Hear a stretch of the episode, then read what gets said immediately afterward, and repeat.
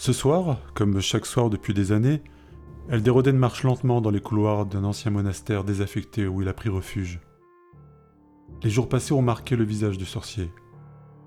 Des jours qui ont rempli son existence de néant. Jadis, il était craint par les plus grands mages. Son ambition était démesurée, et nul ne pouvait entraver sa route. Ce ne sont pas ses pouvoirs qui l'ont abandonné. Il s'est affaibli, perdu dans sa détresse. Aucune quête, aucun trésor ne semble pouvoir lui apporter le réconfort. Il s'est mis en retrait et entretient le souvenir de la dernière flamme qui le retient à la vie. Une flamme lointaine qui brille d'autant plus fort qu'il ne vient pas l'altérer par sa présence. Du fond de sa tanière, il perçoit les mouvements du monde qui ne le touchent pas. Les guerres stériles entre les royaumes, la vanité des souverains et celle encore plus criante de leurs sujets. Parfois, des combats lui redonnent le goût de la victoire. D'autres fois, des mystères se présentent à lui et lui font espérer qu'il ne connaît pas déjà tous les enchantements, toutes les sources, tous les recoins cachés de cette terre. Mais cette curiosité disparaît bien vite. Il a souvent été l'objet d'attaques impromptues de la part d'intrus qui le croyaient trop affaibli pour lui dérober ses livres rares ou ses armes enchantées, ou obtenir la gloire d'avoir abattu un mage légendaire, le dernier en date, un jeune sorcier plein d'espoir, avait projeté vers lui des jets d'antimatière. Elderoden prit un plaisir raffiné à les éviter et à faire cesser cette attaque d'un coup d'épée entre ses deux yeux, sans même user de magie. Ce soir, de nouveau, il pressent qu'il aura de la visite. Le bruit de bottes sur le carreau de la cour centrale confirme son sentiment. Ah, en voilà un autre qui veut se mesurer à moi, se dit-il. La discrétion même. Il relève ses manches et se prépare au combat. Le visiteur apparaît devant lui et s'immobilise.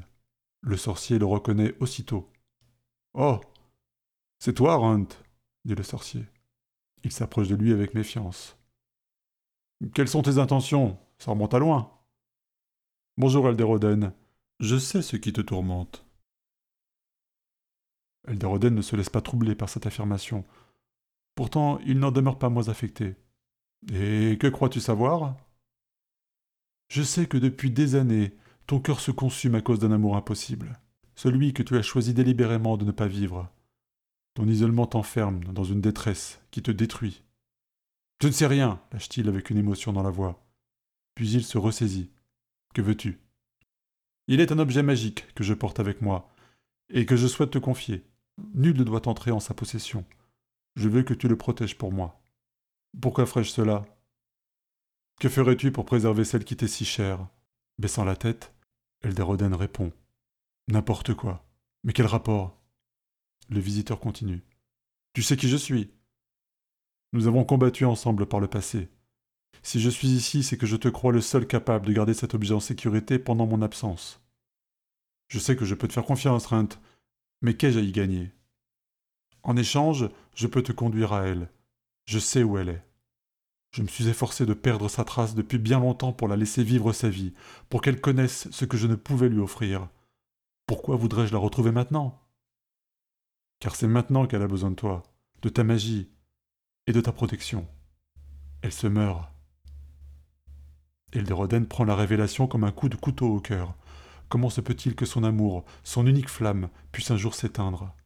Il n'avait jamais imaginé que cela puisse se produire, sinon il l'aurait protégée au lieu de disparaître. Mais que ne pourrait-il accomplir pour elle, lui, le plus puissant des mages? Si tu dis vrai, alors je m'y rendrai sans attendre, et je ne reviendrai jamais ici. Je resterai auprès d'elle. Donne-moi ton paquet, je m'en occuperai. Tu as ma parole. Et je te remercie d'être venu me trouver. Elle se trouve aux trois routes des archers, à Olipro. Bonne chance, mon ami. Rand pose un large paquet contre le mur et sort de la bâtisse.